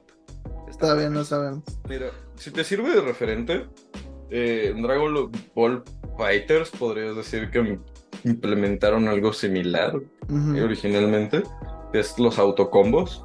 O sea, si sigas picado el mismo botón varias veces, dependiendo del botón que estés haciendo, vas a hacer un combo completo distinto que puede acabar hasta en un super sin necesidad de que tú realmente hagas los inputs para ese combo, ¿no? Este, pero y, pues, puedes usarlos online, ¿no? Nadie te impide tenerlos activados, ¿no? Pero realmente al final del día son subóptimos en el daño, ¿no? Y obviamente alguien que sí está haciendo sus combos de forma manual, por así decirlo, eh, pues hacía más daño que haciendo el mismo combo en autocombo, ¿no? Entonces, puede que quizás vayan por algo por ahí. O sea, siento que sería una forma de balancearlo. Eh, pues al final el que le sabe al juego, le sabe el juego. Y pues sí, como dicen, ¿no? O sea, eh, pues una cosa es eh, la dificultad de entrada, por así decirlo, de, los controles. Y otra cosa es la dificultad de estar peleando contra un oponente, ¿no? O sea, sí, muy bien que te salga la cosa de un solo botón, pero ¿cuándo la usas, no? O sea, tu oponente va a saber punisharte, ¿no? Porque de todas maneras va a estar acostumbrado a que la gente puede lanzar esos comandos de golpe, ¿no? Entonces, siento que, pues sí, le quita cierta parte de su magia, pero pues a ti nadie te impide seguir usando tus controles. Y de cierta forma, te si es como en el Fighters, te motiva eventualmente, si tú realmente quieres mejorar en el juego, pues te va a forzar a aprender a hacer combos, ¿no? Sin obligarte al ti, jugador casual, ¿no? Pues sí, al final de cuentas, como dijiste, pues la basura se separa sola. Eh, si no sabes jugar, te van a hacer caca en el competitivo. El que es manco, el manco. Ajá, o sea, no, eso no va a suceder. no va a llegar Arat un día y decirnos que es el campeón de Street Fighter 6. No va a pasar. Al final, pues Daigo va a seguir riéndose de toda esa gente que quiere entrar al competitivo con esos inputs este, simplificados. Y pues son comunidades pequeñas, o sea, realmente hay que pensar en el gran esquema de las cosas. La mayoría de los que compran Street Fighter no son jugadores competitivos. Son eh, la persona que le llamó la atención las gráficas, el que se quiere acordar de esos tiempos en las maquinitas. Yo que nada más lo pruebo 15 minutos y, lo y luego ya no lo juego. Hay diferentes tipos de jugadores y el competitivo es este. Entonces, si enfocas un juego al competitivo, te va a pasar lo que le pasó a todos estos juegos de tipo Smash, que se enfocaron mucho en las mecánicas y, y se les olvidó la parte divertida del juego, y qué es lo que va a hacer que venda tu IP. Entonces, sí, puedes tener un, un gran, este, un gran juego para el competitivo, pero pues eso no te va a vender copias. Y el otro lado de la controversia era que el World Tour, algunos lo veían excelente, les encantó. ¿Cómo puedes agarrar a una ancianita y darle un golpe y ahí empieza el combate y empiezas a combatir con la anciana? Y otros pues dicen que está sobrevalorado hasta cierto punto y pues que no vale tanto la pena. Yo, pues hasta no jugarlo, no, no sabré decirles de qué lado estoy, pero siento que es un juego muy bien. O sea, que si la mayoría lo han calificado entre los nueve, es porque vale la pena y porque es un buen juego. Y creo que es un gran juego en comparación a los últimos Street Fighters que hemos tenido. O sea, recordemos cómo salió el 5 sin modo arcade. Este tiene un modo World Tour y un modo arcade. Entonces, si no te gusta el modo World Tour, juega al arcade, ahí está. Si no te gusta eso, juega con tus compas. Si no te gusta eso, juega en línea. Hay miles de opciones de juego dentro de Street Fighter. Y al final es un juegazo. O sea, al final va a ser el mejor juego de peleas de este año, siento yo. Más allá de No lo es que como salga, que le sobre competencia. pues está Mortal Kombat. Pero no siento que Mortal Kombat vaya a ser tan bueno. Lo- no sé. lo- lo- es que lo que hizo Capcom con Street Fighter 6 sí es de admirarse, la verdad. Y pues en esta seguidilla de grandes juegos de Capcom, o sea, Capcom nada cagado hace un chingo. Creo que desde Street Fighter 5, no sé, la verdad no recuerdo un juego malo de Capcom desde hace rato. Y pues ahora hicieron un survey porque ya no saben qué hacer con Resident Evil. o sea, más allá de los juegos nuevos, no saben qué tanto la franquicia debe avanzar. Preguntaron de las películas, preguntaron de las series y preguntaron qué es lo que a nosotros más nos interesa. ¿Qué remake o qué juego deberían volver a hacer desde cero? Yo, como el gran fan de Capcom que soy y de Resident Evil, obviamente ya lo llené. Les invito a hacerlo para que hagan valer sus opiniones. Y pues puedo decirles que en este survey había cosas como de ¿Conoces estas páginas de comunidad de Resident Evil? Y era como, la verdad me valen verga. avancemos, avancemos. Y ya en un punto te preguntan algo como, ¿qué juegos deberíamos volver a hacer? Yo, sinceramente, les puse, hagan un remake de Código Verónica porque la historia es importante para el gran esquema de las cosas. O sea, no se pueden saltar ese juego sin remakearlo. Y me gustaría que volvieran a hacer o que hicieran una reimaginación de Resident Evil 6. No un remake, porque pues eso no hay cómo arreglarlo con un remake. Siento que el 5 sí se con un remake quedaría mejor. Que le quitaran ese filtro sepia culero, las cosas racistas y que esta Shiva sea medio mensa. El maldito sistema de inventario. o sea, si Shiva se deja de gastar tus tus curaciones, ya, con eso.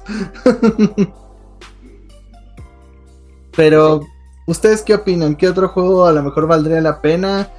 ¿O están de acuerdo? Mm, pues mi voto iría a Code Verónica. Este Code Verónica. Me acuerdo cuando lo jugué. Y sí, no, yo creo que ese juego.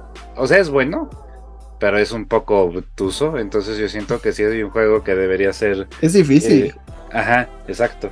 Si hay un juego que debería ser levantado del piso para arriba es ese. Em, opinión controversial, me gustaría ver el Resident Evil 0. Creo que el Resident Evil 0 podría ser interesante. Ah. Pero mi, mi voto principal va definitivamente a Code Veronica y que cambien el sistema de Resident Evil 0 de cómo cambias entre los personajes es la cosa más molesta del mundo. Es como de no. o sea, no, no lo veo como controversial, más bien Resident Evil 0 también necesita una manita de gato importante. Para hacer un buen juego. Yes. No estoy contestando en este momento para pedir que hagan Dino Crisis. Así, me vale madre Resident Evil, quiero Dino Crisis. ah, bueno, sí. Todas las preguntas de Resident Evil y yo al final, Dino Crisis, perros. o sea, yo también sería muy feliz con Dino Crisis. Yo también sería feliz con un remake del 1. Como el 25% de todos los que crecieron y fueron formados como varones yo quise ser paleontóloga y tengo un amor por los dinosaurios, así que más Dino Crisis, más alegría para mí. Welcome to Jurassic Park.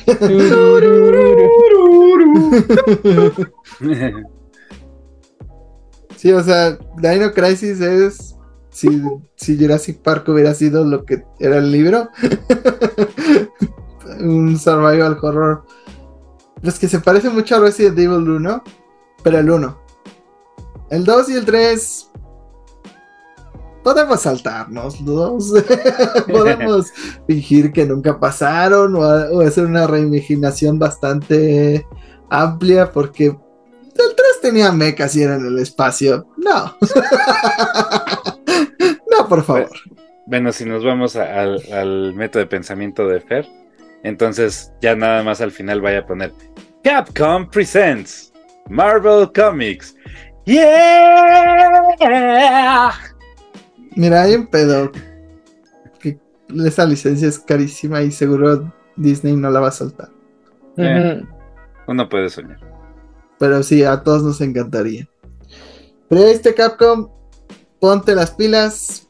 Code Verónica, luego ya eso es lo que tú quieras. ya, estamos en un punto en el que es como de no, no es tanto que quiero que hagan, es como de pues qué queda, ya hiciste todo. Pero, este, pues siguiendo un poquito las consecuencias del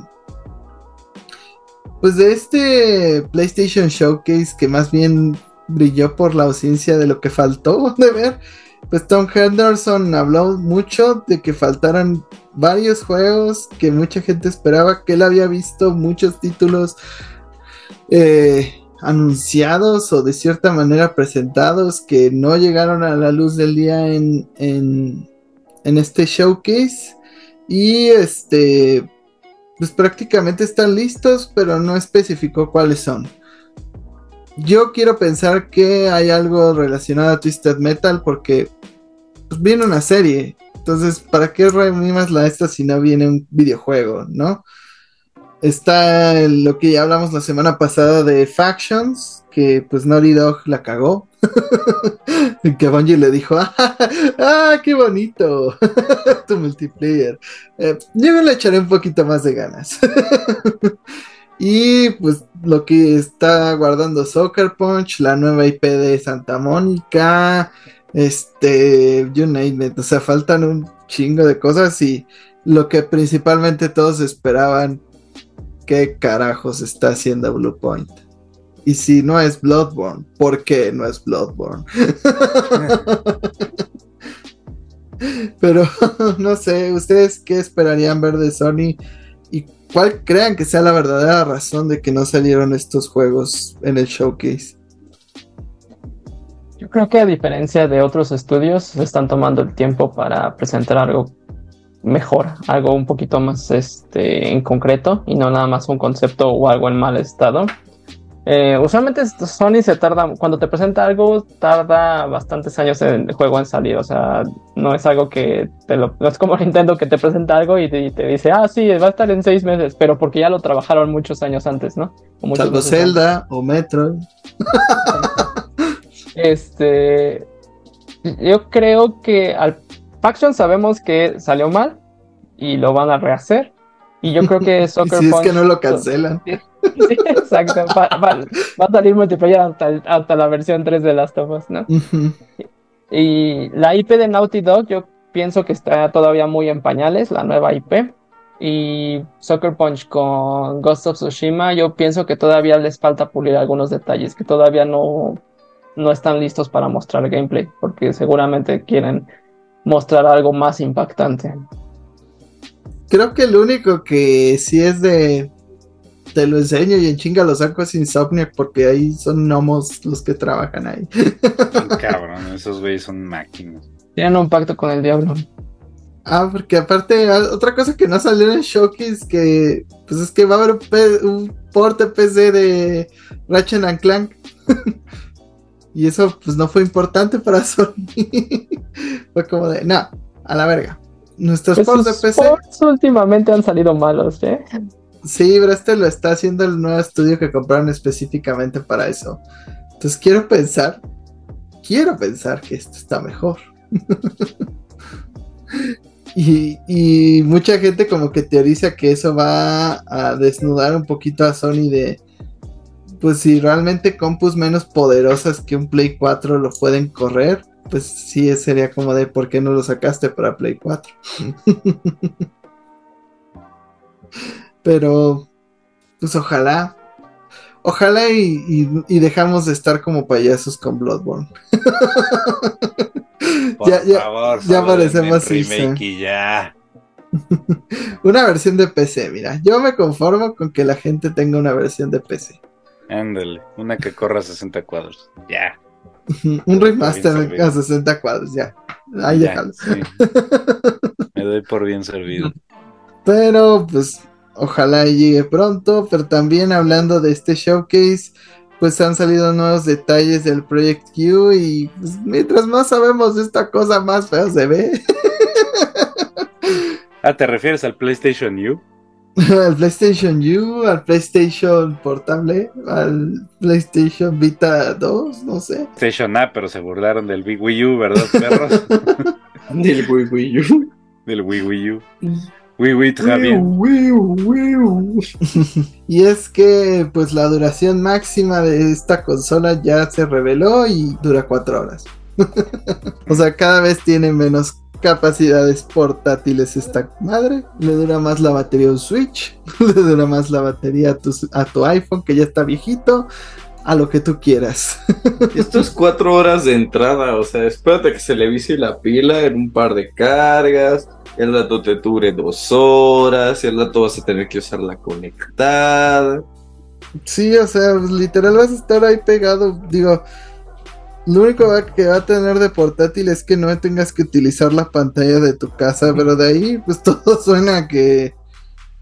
Pues no tiene nada de portátil. Que también te van a vender una fuente de poder con llantitas, güey. Que la puedas llevar a todas partes. No, bueno. Va a ser como estas telesotas que las cuales te ponían videos de la escuela, que las arrastraban así. Ándale. Así va a ser el- la próxima consola portátil de PlayStation. ¿Se acuerdan del Virtual Boy? Pues peor. ¡Pior, hijo! ¡Pior! Peor, hijo, peor. O Bjork. Pero bueno, la verdad es que pues, yo ya estaba muy bajas posibilidades de comprarlo, ahora son prácticamente cero. Diego no lo va a comprar ni de chiste, estoy seguro. Lucy ni tiene Play 5, ni planea adquirir uno. Fer, no, y ni siquiera Fer. o sea, Fer quería, fracaso. Fer quería un PlayStation VR 2 y no quiso esta cosa. Imagínense. No es que no tenga planes de comprar un Play 5, es que no hay dinero. Pero si un escucha me quiere dar un Play 5, güey, no me voy a quejar. Pero hablando de VR justamente y de Bjork, porque tuve una experiencia en VR alguna vez. Hablemos de Assassin's Creed VR. Pues al parecer va a tener una nueva iteración y va a estar en un Ubisoft Forward el 12 de junio. Pero, Fer, ¿qué esperas de Assassin's Creed VR? Siento Mm. que este tipo de experiencias, si no se saben hacer correctamente, terminan siendo simplemente un showcase o un demo de las capacidades del VR, como lo que sucedió con el juego de Batman o con Con los El- de Mountain. Exactamente. Entonces, siento que a menos de que logren realmente explotar las capacidades del VR 2, este juego simplemente se queda como en un bonito demo visual. Es Um, un tech demo. exactamente. Lo interesante es quiénes están trabajando porque sacaron a gente que trabajó en los juegos de The Division y Rainbow Six Siege del equipo de Ubisoft que realmente deberían de estar haciendo otro Rainbow, pero bueno, y ellos van a estar trabajando en este demo o juego de Assassin's Creed VR. Este demo de 70 dólares. Exactamente. Lo, lo que me llama la atención es realmente cómo va a ser la experiencia del movimiento, ¿no? Porque si sabemos, o si lo- los escuchas, con, seguramente conocen eh, Assassin's Creed y si no, es un juego de, de mucho parkour y de estar brincando y subiendo este, edificios y brincando entre tablitas y eh, corriendo por el techo y asesinando en sigilo. No veo mucha cómo el VR. Ajá, no veo cómo el VR introduzca esto. Mira, yo ya lo veo venir. Te van a decir, aprieta X para hacer este salto y solo vas a ver una secuencia de cómo ha- haces ese, ese salto y llegas a la siguiente posición. Y tú, ¡Oh! Y tú mientras Yo- vas a estar...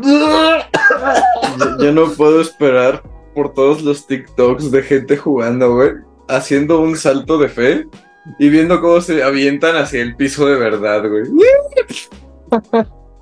A mucha gente le va a pasar un Eugenio Derbez. Pero, o sea, lo único chido va a ser llegar y ejecutar a alguien así de... o tronarle el cuello así de plano, no sé. Te quitas el VR y si hay alguien.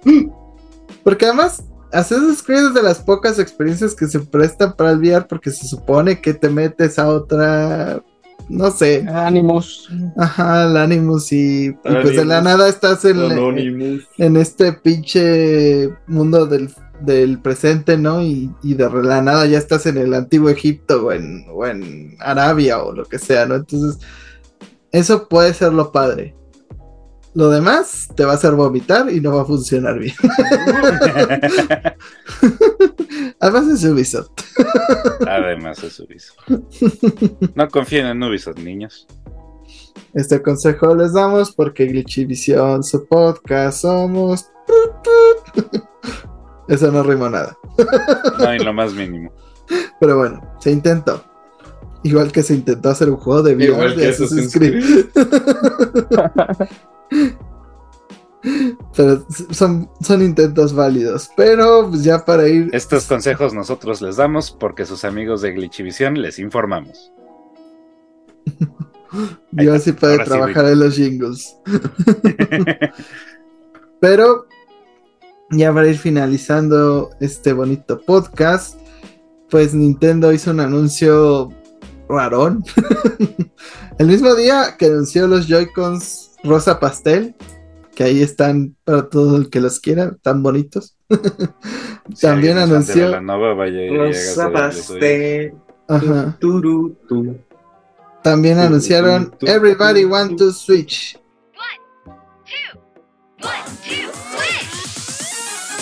Un juego que ya había sido rumorado, que Nintendo estaba valorando de sacarlo por lo malo o por lo poco que sentían que aportaba en comparación a su anterior versión, que es One to Switch. Y pues la verdad, One No to- se equivocaban. no se equivocaban y, y por más que esté a precio reducido y que salga este año, pues no sé, de entrada One to Switch debió venir con la consola. También. Entonces, Nintendo haría más dinero sacando el, el Wii Sports en la eShop, güey, que con esta cosa, pero. y hablo del Wii Sports original, ¿eh? O sea, no el Resort, no la mamada que nos dieron en el Switch, que está mal hecha y ni siquiera trae todos los juegos que traía. solo denme boliche y box. Sí, de hecho. Sí. O sea, boliche y box, ya, ya ni siquiera, ni siquiera no pongan el tenis. y el golf tampoco, o sea, solo Ey, boliche ey, ey, wow, wow, wow, wow, wow. Relájate un chingo, cerebrín. Mira, Lucy, tú eres la única persona que compró Mario Golf. Eso te hace darte cuenta. blanca. ¿Sabes qué toca? que me den mi maldito juego de golf, güey. Sí, no hay golf para nadie. Tiger Woods ya no juega golf, tú no jugarás golf. El golf Dios. debe ser cancelado de la humanidad porque es un deporte para ricos que se acaba el agua del mundo. Chinguen a su madre. Volvamos a lo que nos cruje, Chencha, porque pues cuánto Switch era divertido para las pocas personas que lo probaban, pero pues sí, no, no era un juego que vale los 1200 pesos que pues la mayoría le tendría que dedicar, pero esto nos da señales de que posiblemente Nintendo pues vaya a estar haciendo sus anuncios de ahora en adelante con este tipo de publicaciones porque se acerca el fin.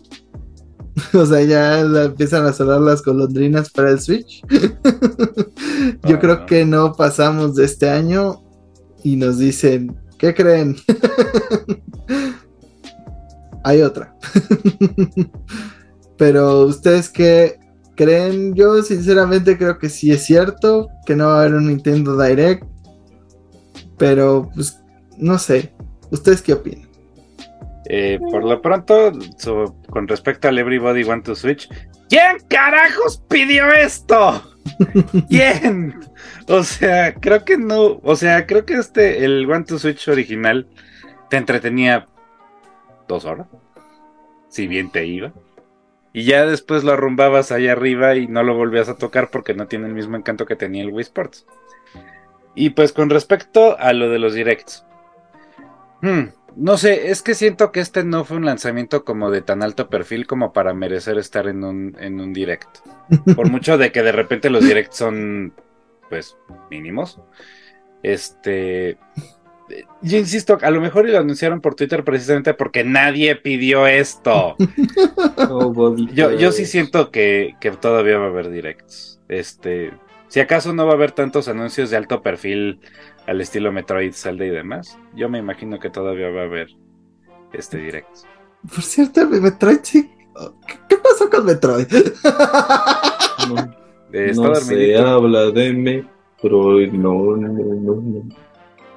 Y mi Yo estoy de acuerdo con Diego en el sentido de que pues parecen estar tan apenados de esta cosa que no la quieren relacionar con el resto de las cosas que van a anunciar. Yo siento que sí va a haber directo y solo le están haciendo el feo al Everybody Want to Switch. De que Pues que ni lo saquen. Solo veo la imagen del anuncio con un güey con una cabeza de caballo y me pregunto qué, qué pasó aquí. Y es ¿En que desde la dirección de marketing. Un este japonés que se alocó y dijo, sí, una cabeza de caballo, tiene mucho sentido. No, no, no, Jaime dijo, "Eh". Es Buckets the Drummer. es, es, es Sepona después de varios tragos. De cuando después de irse a Cacarico y que le dieron descontrol. Sí, eso pasa en los descontroles de Kakariko. Fer, ¿tú qué opinas? Que este título o sea, realme- realmente se- lo, yo creo que lo tenían preparado. Nintendo dijo, le podemos sacar dinero, va a haber algún algún incauto, algún ingenuo que lo compre y le dijeron que sí y lo, lo va a publicar. Y yo creo que como dice Diego, sí vamos a tener directs que no van a no van a estar cargados de juegos AAA porque realmente Nintendo ya este para el resto del año no tiene cosas muy fuertes, si acaso los DLCs de Pokémon y si bien nos va, porque Mario no creo que tengamos algo pronto. Metroid está muy retrasado. eh, siguen contratando gente para Retro Studios. ¿Metroid qué? O sea, este- nunca va a salir en Switch. No, no, no va a salir en esta consola, ya es definitivo. O sea, yo ya no tengo esperanzas de que salga en Switch. Y ya tuvimos Zelda, tenemos Mario Kart, tenemos Smash. Realmente las grandes IPs de Nintendo ya están ahí. O sea, si acaso, a menos de que se dignen a darnos un Star Fox, un F0 o un Donkey Kong, eh, sería la gran sorpresa para el resto del año. Pero dudo Dos mucho de que. esas tres cosas no van a pasar. Exacto. O sea, todavía les falta el DLC de Zelda también, porque obviamente vamos a tener algo como Pero no va a ser Ballad of este año. Champions. Ah, claro. Va a ser hasta el próximo año. Yo creo que es un anuncio de Game Awards, como, en la, como en Breath of the Wild. Lo único que ser. quiero, lo único que ocupo de DLC en esta cosa es, es más partes para hacer más máquinas de guerra. No necesito que metan más bosses, eso estaría cool, ¿no? Más bosses, más dungeons, más lo que quieras. Sí, muy divertido y lo que quieras, denme más piezas, güey. Este maldito Lego ya me entretuvo. Se activo. Y a los que no nos gusta construir, ¿qué?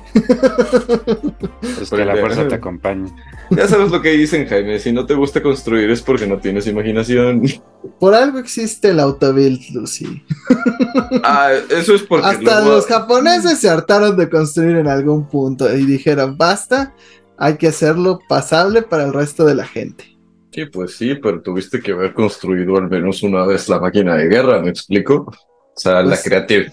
Bueno, la creatividad nadie te la quita a menos de que, pues, copies tus feeds de Twitter, pero, pues, bueno, cada Yo quien. copio todo lo que hago de Twitter. Hasta cómo encontrar las armaduras. Pero lo que no se puede copiar en Twitter, o pues sí, retuitearlo en Twitter, es eh, nuestro podcast. Muchas gracias por habernos escuchado. Chicos, sus redes sociales. A mí me pueden encontrar como Luis Skyska en Twitter, Instagram y Facebook. Ahí los espero para que me digan por qué Ahsoka es bullshit y por qué necesito un doctorado en física cuántica para entender qué estoy haciendo. También me pueden encontrar tanto en Twitter como en Instagram como el árabe García. A mí síganme mandando sus métodos de tortura de Korok preferido. A mí me encuentra como el guion bajo Fercho MX en Twitter, Instagram y TikTok.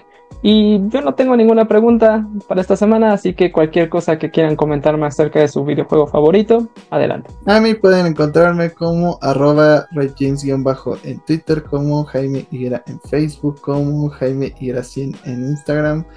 A mí díganme por qué el DLC de Zelda debe ser las habilidades de los campeones originales para tener rivales Gale y hacer todo más fácil. Güey, que, la, que el DLC solo te regrese la Shake Pad para poder usar Kinesis y Freeze otra vez, güey. Y volar. ¿Sabes? ¿Sabes lo hermoso que sería usar Kinesis junto con el Rewind y la construcción? Exacto. Oh, y darle momentum a tus construcciones. Mm, por favor. Creo que se ya Más destruiría el DLC juego. y va a ser de 70 dólares. Y valdrán cada maldito centavo, Fer. Otro DLC de 70 dólares. Ignominio. Bueno, nos vemos en el siguiente programa. Hasta la próxima. Y viene Link, Link. y brinca Link, Link. y ataca Link, Link. y explota Link, Link. Link, Link. Lo siento por sus oídos. Hasta la próxima.